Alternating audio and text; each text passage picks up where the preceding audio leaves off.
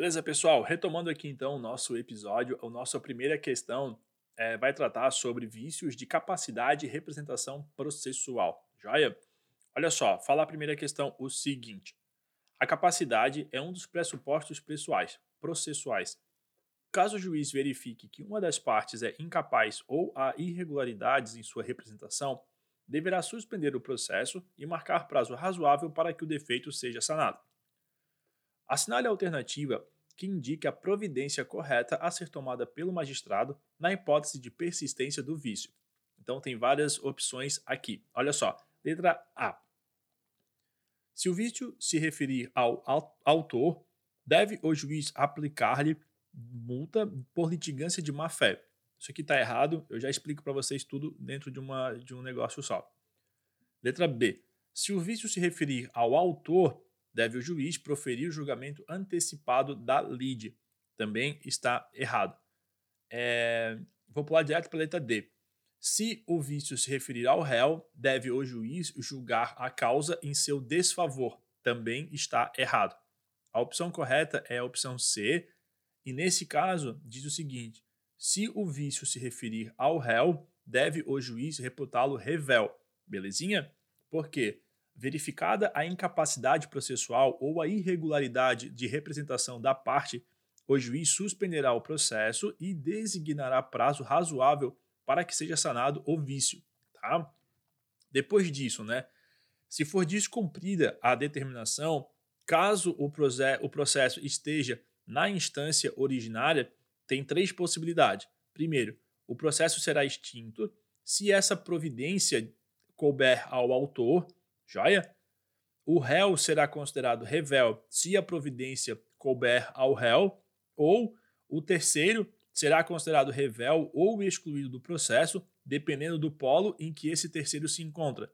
Se o réu tiver no polo é, ativo, no caso, vai ser extinto. Se o réu tiver no polo passivo, ele é considerado como revel, tá bom? E assim, descumprida a determinação na fase recursal perante Tribunal de Justiça, Tribunal Regional Federal ou Tribunal Superior, o relator tem duas opções. Primeiro, não conhecerá do recurso se a providência couber ao recorrente, ou determinará o desentranhamento das contrarrazões se a providência couber ao recorrido, tá? Então, só para você anotar aí, problema com o autor acarreta a extinção do processo sem resolução do mérito. Se o problema for com o réu, o réu será revel. E se o problema for com o terceiro, o terceiro será excluído do processo ou será revel, dependendo do lado em que ele se encontra. Joinha? E só retomar aqui rapidinho, né? Porque eu fiquei devendo ali para vocês na questão número 1. A fundamentação do que a gente conversou ali é o artigo 76, isso já do CPC 2015, tá? Como a prova é de 2010, no CPC de 73, essa fundamentação era o artigo 13, mas atualmente é o artigo 76. Belezinha? Então, seguindo aqui para a nossa questão número 2 em definitivo. Diz a questão número 2 é, o seguinte: a incompetência do juízo, tal como prevista no CPC, pode assumir duas feições, de acordo com a natureza do vício e ainda com as consequências advindas de tal reconhecimento. O código trata, então, da incompetência absoluta e da relativa. A respeito dessas modalidades de incompetência, assinale a afirmativa correta. Olha só, letra A. A incompetência relativa pode ser alegada a qualquer tempo. Aqui está errada, tá, pessoal? Por quê? Porque existe um prazo para arguir essa incompetência relativa, que no caso é de 15 dias, sob pena de preclusão. Joia? Isso no CPC de 73, tá? Atualmente, é, esse, essa previsão ela está no artigo 337 do CPC de 2015, né? Então, nesse caso, incumbe, incumbe ao réu, antes de discutir o mérito, alegar incompetência absoluta e relativa, né? Então, antes, no CPC de 73, antes o réu deveria alegar, é, alegar essas questões como exceção de forma autônoma. Atualmente, a incompetência deve ser arguída no bojo da contestação, tanto a absoluta quanto a relativa. Não existe mais as exceções, né, as ações autônomas, beleza? Quanto à prorrogação da competência relativa, o que a gente tem que saber? Que se prorroga a competência relativa se o réu não alegar a incompetência em preliminar de contestação. Não falou nada? Fica aquele juízo competente a partir dali, tá? E a incompetência relativa pode ser alegada pelo Ministério Público nas causas em que ele atuar. Isso que eu falei para vocês, vocês encontram guarida no artigo 337 e artigo 65 do CPC atual, beleza? A letra B fala o seguinte: a incompetência relativa sempre pode ser conhecida de ofício pelo juiz. Erradinha também, beleza? Uma vez poderia ter sido certo isso aqui, mas não é mais, tá? A incompetência relativa, que é interesse das partes, não pode ser conhecida de ofício pelo juiz.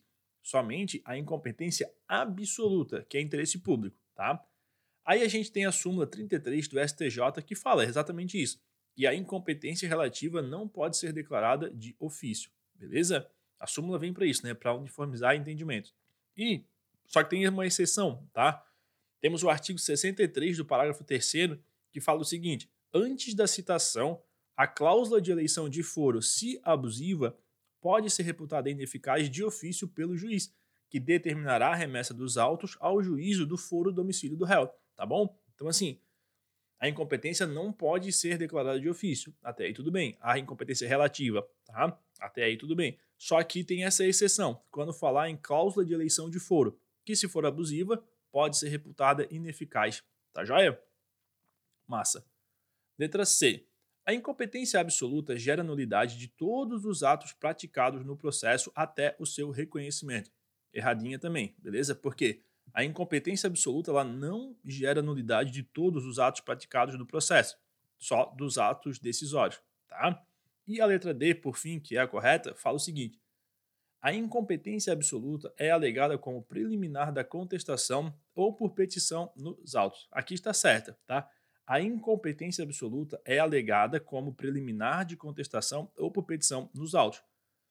O fundamento hoje é, antigamente, né, 73, era o artigo 301, só que hoje é o artigo 337. Antes, o CPC de 73, ele previa o seguinte, compete-lhe alguém, antes de discutir o mérito, alegar incompetência absoluta. Daí agora, no CPC de 2015, fala né, o seguinte, que incumbe ao réu, antes de discutir o mérito, alegar incompetência absoluta e relativa, tá? Foi incluso no inciso 2 do artigo 337. Belezinha? Então, estava certa aqui essa questão, a letra, a letra D, que incumbe ao réu, antes de discutir o mérito, alegar incompetência absoluta e relativa. Joia? Questão número 3. Processo civil é bom que passa rápido, né? Então, olha só, a execução por quantia certa. Com relação ao procedimento da execução por quantia certa, contra devedor solvente fundado em título extrajudicial, é correto afirmar que, letra A, o executado é citado para, no prazo de três dias, apresentar embargos. Aqui está errado, por quê? Porque o prazo não é de três dias, o prazo é de 15 dias. A resposta está no artigo 915 do CPC atual, tá bom? De 2015. Pessoal, eu estou fazendo esse vai e volta no CPC de antes e no de agora, porque essa prova é de 2010, então ela era com CPC antigo ainda. Então tem institutos que nem existem mais. Então a gente é bom a gente fazer esse comparativo, tá bom? Letra B. O credor só pode indicar os bens a serem penhorados se o executado não se manifestar no prazo legal após ser citado. Aqui está errado também porque o, credor ele pode indicar os bens já na petição, tá? No CPC de 73, dizia no artigo 652 que o credor poderá, na inicial da execução, indicar bens a serem penhorados. Beleza? Atualmente, é no artigo 798, que fala que ao propor a execução, o incumbente incube, aliás, ao exequente indicar os bens suscetíveis de penhora sempre que possível. Tá joia? Por isso que a questão está, está errada, tá? A letra C fala que o juiz pode, de ofício e a qualquer tempo, determinar a intimação do executado para indicar bens passíveis à penhora. Essa resposta, pessoal, ela era correta lá no 73, lá no CPC de 73. Por quê? Porque era bem explícito, né? no artigo 652, parágrafo 3 dizia o seguinte: o juiz poderá, de ofício ou a requerimento do exequente, determinar a qualquer tempo a intimação do executado para indicar bens passíveis de penhora. Era mais um trabalho para o juiz, né? mais um prazo aí. Então, por isso né, que atualmente no CPC de 2015, a prerrogativa do devedor indicar os bens a penhora caiu. Na verdade mesmo, já tinha caído com a Lei 11.382, que foi transferida para o credor, que é o exequente, a possibilidade de, de, indicar bens a penhora. Entretanto, no conforme o artigo 805, parágrafo 2 do CPC, a penhora recairá sobre os bens indicados pelo exequente, salvo se outros forem indicados pelo executado e aceitos pelo juiz, mediante demonstração de que a constrição proposta lhe será menos onerosa e trará prejuízo ao exequente. Belezinha? Então, assim, quando for por vários meios o exequente puder promover a execução, aí sim o juiz mandará que se faça essa execução pelo modo menos gravoso para o executado.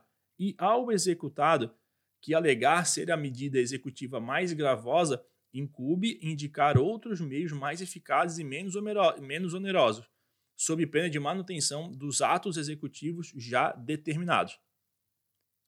Vocês entenderam aqui a ideia, né, pessoal? Antes era o devedor que indicava bens a penhora. Então ele indicava um imóvel de difícil acesso, imóveis ou bens de difícil liquidação, só atrapalhava a execução. Hoje, esse, essa prerrogativa caiu e cabe ao devedor saber, olha, eu sei que ele tem uma casa em tal lugar, eu, aquela casa eu indico para a penhora, tá?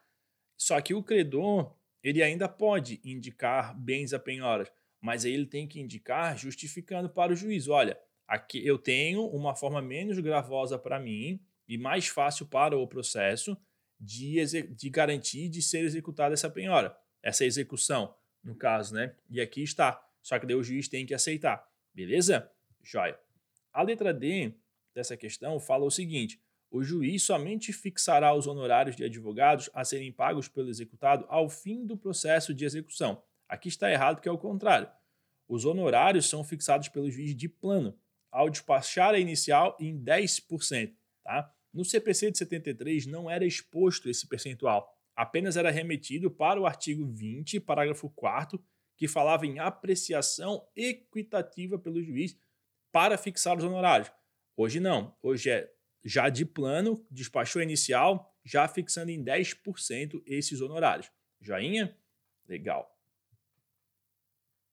Questão número 4. Tutela cautelar. Pessoal, eu não gosto desse assunto tá bom? Se você gosta, olha, sou fã, sou fã mesmo de vocês. Não, não curto tutela, não me agrada, mas a gente tem que estudar porque cai bastante na prova, tá bom? Olha só, as medidas cautelares estão expressamente previstas no CPC como forma de instrumentalizar a tutela, tanto natureza, tanto natureza eminente, eminentemente acessória assinale a alternativa que apresente uma regra que disciplina a concessão de medidas cautelares.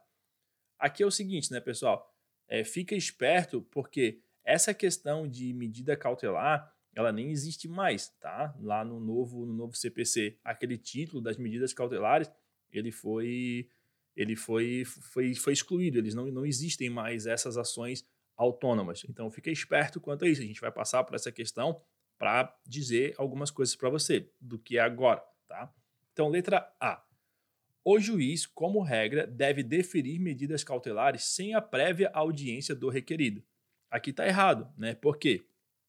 Atualmente, o CPC de 2015 ele traz a figura da tutela, seja a tutela de urgência ou de evidência. No caso dessa assertiva para a nossa realidade atual, a tutela de urgência poderá ser concedida liminarmente ou seja, sem ouvir a outra parte, ou após audiência de justificação com as partes, onde o juiz irá se convencer sobre o deferimento ou não do, dos pedidos, tá bom? Então, assim, não é que é como regra, mas pode ser, tá bom? A, a deferida, concedida liminarmente essa tutela, sem ouvir a outra parte. Daí é nos casos né, de, de dano iminente, dano irreversível, esse tipo de, de coisa, tá? Letra B. O direito brasileiro admite apenas medidas cautelares incidentais, sendo vedado o uso de medidas prévias. Aqui, como dito né, anteriormente, o livro de que tratava as medidas cautelares no CPC foi extinto. No entanto, ainda existem medidas de urgência, agora previstas a partir do artigo 294 do CPC, ao trazerem os institutos da tutela de urgência e evidência. Tá? A tutela de urgência ela será concedida quando houver elementos que evidenciem a probabilidade do direito e o perigo de dano ou risco ao resultado útil do processo. Já a tutela de evidência, ela será concedida independentemente da demonstração de perigo, de dano ou de risco ao resultado útil do processo. Só que tem aí tem algumas situações que têm que ser comprovada para ser concedida a tutela de evidência. São essas situações. Primeiro, ficar caracterizado o abuso do direito de defesa ou manifesto propósito protelatório da parte. Segundo ponto, as alegações de fato puderem ser comprovadas apenas documentalmente e houver tese firmada em julgamento de casos repetitivos ou em súmula vinculante. Terceiro, se tratar de pedido repercutório, repersecutório, aliás, fundado em prova documental adequada do contrato de depósito, caso em que será decretada a ordem de entrega do objeto custodiado sob combinação de multa. Ou, por fim, quando a petição inicial for instruída com prova documental suficiente dos fatos constitutivos do direito do autor, a que o réu não opõe a prova capaz de gerar dúvida razoável.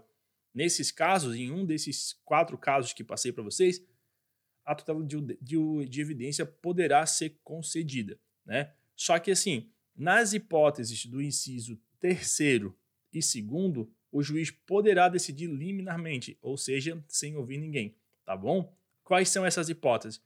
As alegações de fato puderem ser comprovadas apenas documentalmente e houver tese firmada em julgamento de casos repetitivos ou em súmula vinculante, então o juiz não precisa ouvir ninguém, é só olhar para os documentos, para os julgamentos repetitivos ou para a súmula vinculante para ele já proferir a decisão dele, ou se se tratar de pedido repersecutório fundado em prova documental adequada ao contrato de depósito, caso em que será decretada a ordem de entrega do objeto custodiado sob combinação de multa. Mais uma vez, análise documental ali já vai ser bem suficiente para o juiz ter essa convicção ou não de conceder liminarmente a tutela de evidência.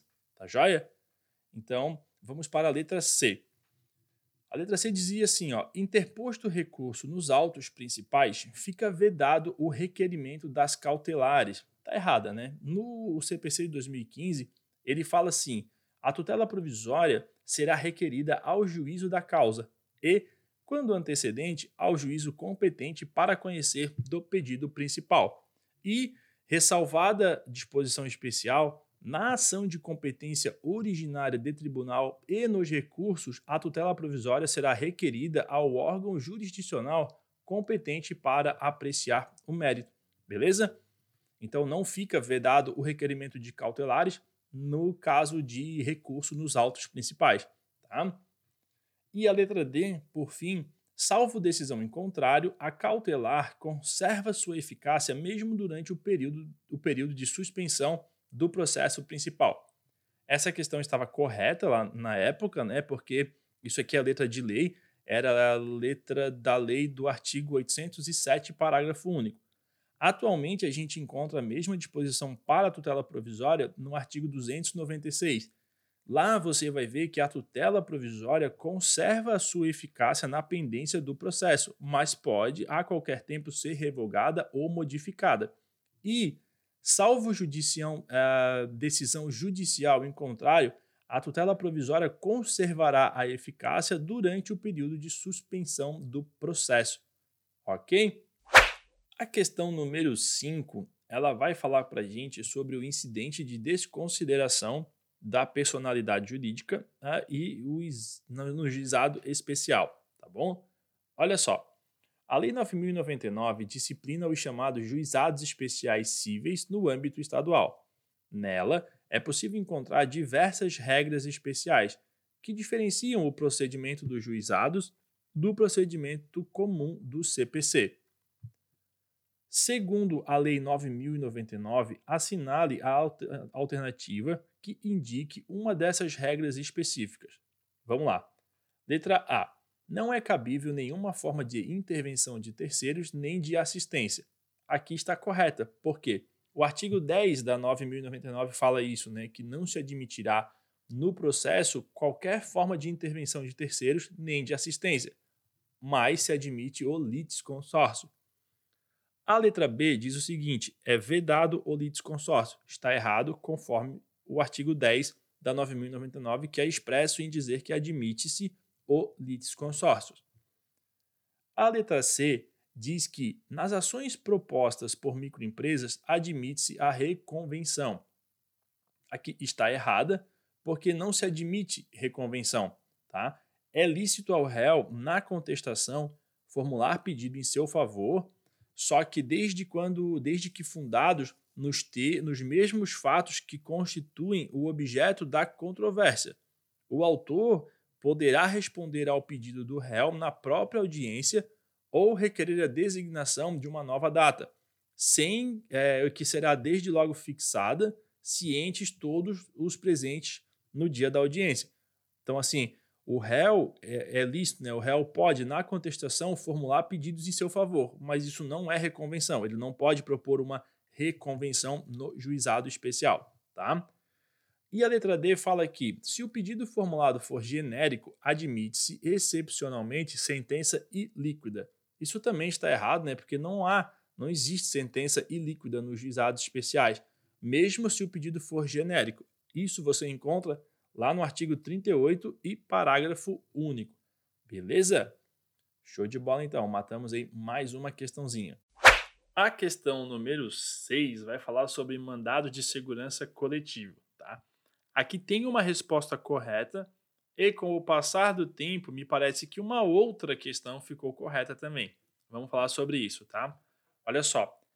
Uh, o mandado de segurança coletivo, previsto no artigo 5, inciso 70 da Constituição da República, foi regulamentado pelos artigos 21 e 22 da Lei 12.016. Acerca desta garantia constitucional, é correto afirmar que, letra A, qualquer cidadão tem legitimidade para impetrar o mandato de segurança coletivo, mandado de segurança coletivo. Tá?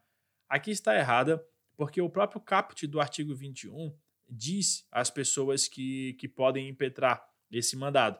Então, lá, né, o mandado de segurança coletivo ele pode ser impetrado por partido político com representação no Congresso Nacional na defesa de seus interesses legítimos relativos a seus integrantes ou a finalidade partidária, ou por organização sindical, entidade de classe ou associação legalmente constituída e em funcionamento há pelo menos um ano, em defesa dos direitos líquidos e certos da totalidade ou de parte de seus membros ou associados, na forma dos seus estatutos e desde que pertinentes às suas finalidades, dispensadas, para tanto, a autorização especial então não é qualquer pessoa, tá bom?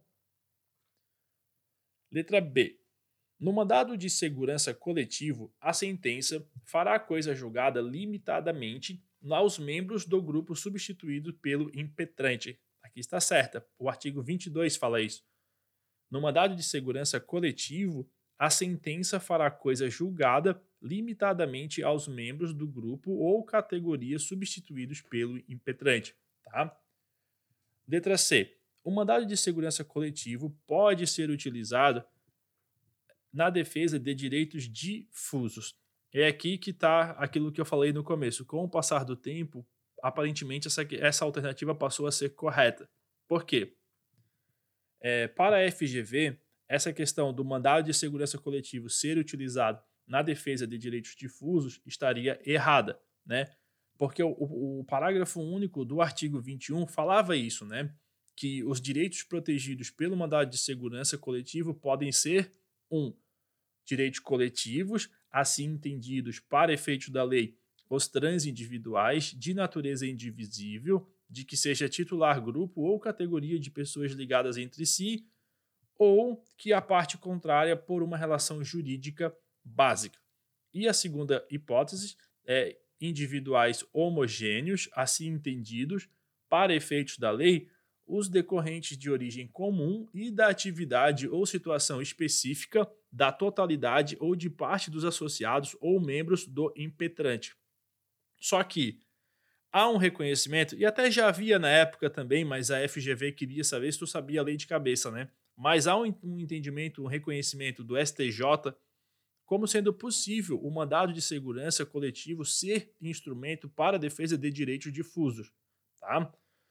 O mandado de segurança coletivo é sim um meio de proteção de direitos difusos, né, nos termos do, do RESP 474475 do STJ. Lá dizia que, ou diz ainda, né, que o influxo do princípio da moralidade administrativa, consagrado no artigo 37 da Constituição Federal, traduz-se como o fundamento autônomo para o exercício da ação popular não obstante estar implícito no artigo 5 inciso 73 da Lex Magna. Aliás, o atual microsistema constitucional de tutela dos interesses difusos, hoje compostos pela Lei da Ação Civil Pública, a Lei da Ação Popular, o Mandado de Segurança Coletivo, o Código de Defesa do Consumidor e o Estatuto da Criança e do Adolescente, revela normas que se interpenetram nada justificando que a moralidade administrativa não possa ser veiculada por meio de ação popular. Ou seja, o STJ ele incluiu o mandado de segurança coletivo como defesa dos direitos difusos, tá bom? Então, por isso que essa questão, a letra D, aliás, a C, poderia sim ser correta, belezinha? Joia. E a D falava que o mandado de segurança coletivo induz litispendência para as ações individuais que tenham o mesmo objeto.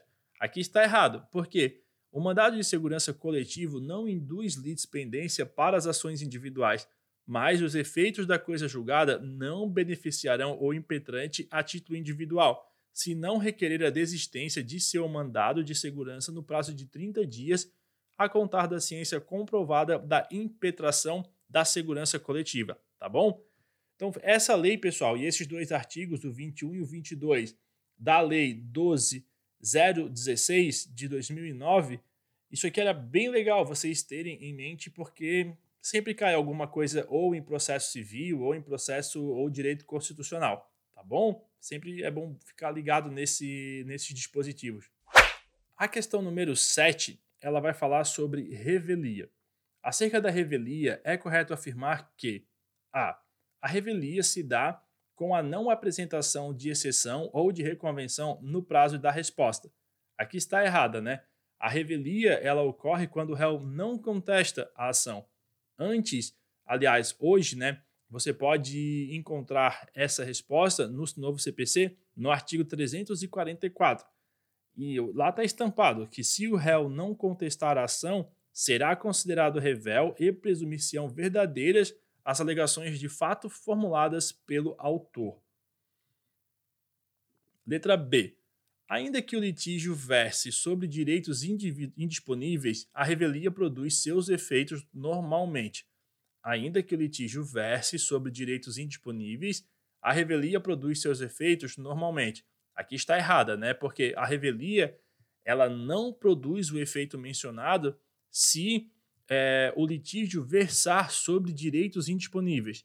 Vale a pena você saber também que a revelia também não produz efeitos, havendo pluralidade de réus, quando algum deles contesta a ação, aí não se considera revelia, ou quando a petição inicial não estiver acompanhada de instrumento que a lei considera indispensável para a prova do ato, e por fim, a revelia também não produz os seus efeitos quando as alegações de fato formuladas pelo autor forem inverossímeis ou estiverem em contradição com prova constante nos autos, beleza?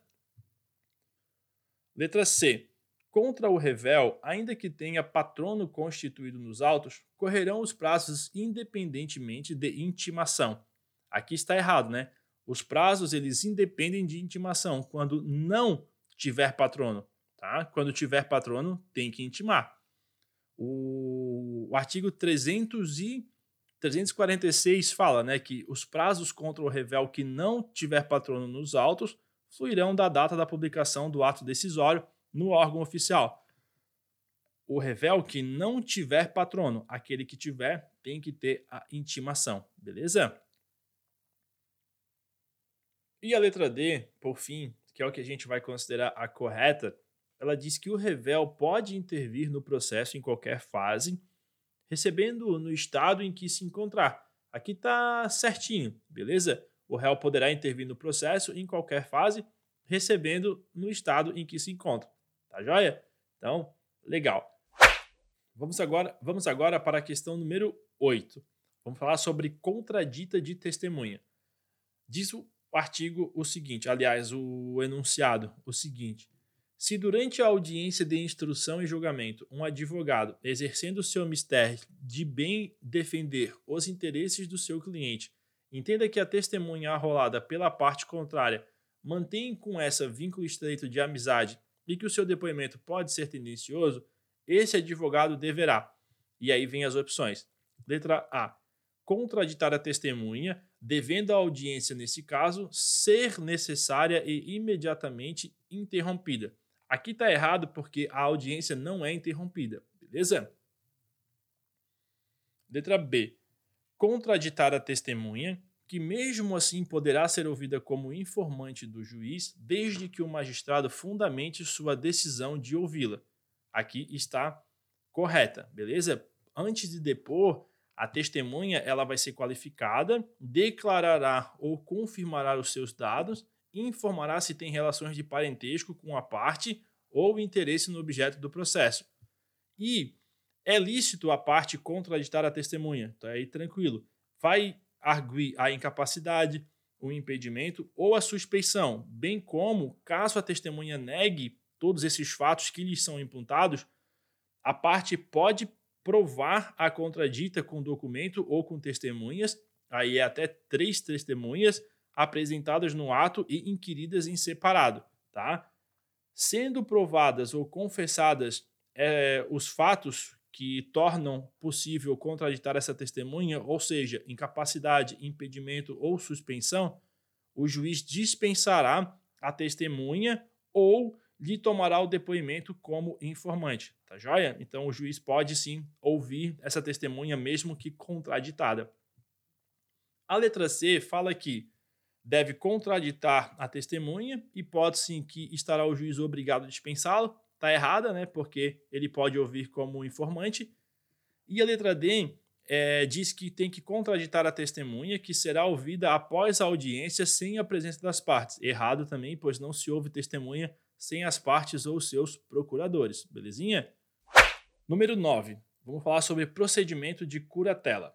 Com relação ao procedimento da curatela, dos interditos, é correto afirmar que, na ausência dos pais, do tutor ou do cônjuge, um parente próximo pode requerer interdição. Aqui está correta, só tem um alerta para vocês. Antes, a fundamentação dessa questão passava pelo artigo 1768 do Código Civil, porém o artigo foi revogado pelo CPC de 2015. Agora, lá no CPC de 2015, diz que a interdição pode ser promovida pelo cônjuge ou companheiro, pelos parentes ou tutores, pelo representante da entidade em que se encontra abrigado ou interditando, ou pelo Ministério Público, tá? Isso no artigo 747 do CPC, beleza? Então, essa continua correta, só mudou a fundamentação. Ou seja, o, no caso, na ausência dos pais, do tutor ou do cônjuge, um parente próximo pode sim requerer a interdição, tá? Letra B. Proferida pelo juiz, a sentença proferida pelo juiz faz coisa julgada material. Aqui está errado porque a sentença faz coisa julgada formal, pois o interditando ele pode restabelecer a sua condição normal e rever a qualquer tempo essa decisão, tá bom? Então é, é coisa julgada formal, não material. Letra C. A realização de prova pericial consiste no exame do interditando, é facultativa, podendo o juiz dispensá-la. Aqui está errado porque a realização da prova pericial é obrigatório. Antes, a fundamentação passava pelo artigo 1771 e seguintes do Código Civil. Hoje, essa fundamentação também está lá no CPC. E é uma fundamentação bem vasta até. Né? Então, essa perícia é muito importante, porque incumbe ao autor, na petição inicial, especificar os fatos que demonstram a incapacidade do interditando para administrar seu, seus bens e, se for o caso, praticar atos da vida civil, bem como o momento em que a capacidade se revelou. Justificada a urgência, o juiz pode nomear o curador provisório ao interditando para a prática de determinados atos. Daí aqui começa, olha só. Quando é, incumbe, né, no caso, a esse autor, lá na petição inicial, especificar fatos que demonstram a incapacidade do, do interditando né, para demonstrar ali a sua capacidade de administrar os seus bens e tudo mais. E aí, no, vai ter um prazo né, de 15 dias contado dessa, dessa entrevista, ou seja, o juiz ele vai entrevistar o interditando, que esse interditando ele pode impugnar o pedido nesse prazo de 15 dias.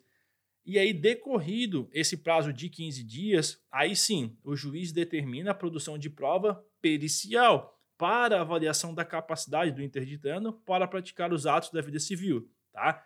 Essa perícia ela pode ser realizada por uma equipe composta por experts com formação multidisciplinar e o laudo pericial ele indica especificamente, se for o caso, os autos para os quais haverá necessidade de curatela. Não é, não vai ser uma curatela total, por exemplo, pode ser que seja, mas pode ser que não seja, tá bom? E por fim, a letra D diz dizia, aliás, né, que o Ministério Público ele não tem legitimidade para requerer a interdição. Aqui está errada, né? Porque o Ministério Público ele pode promover sim a interdição, tá joia?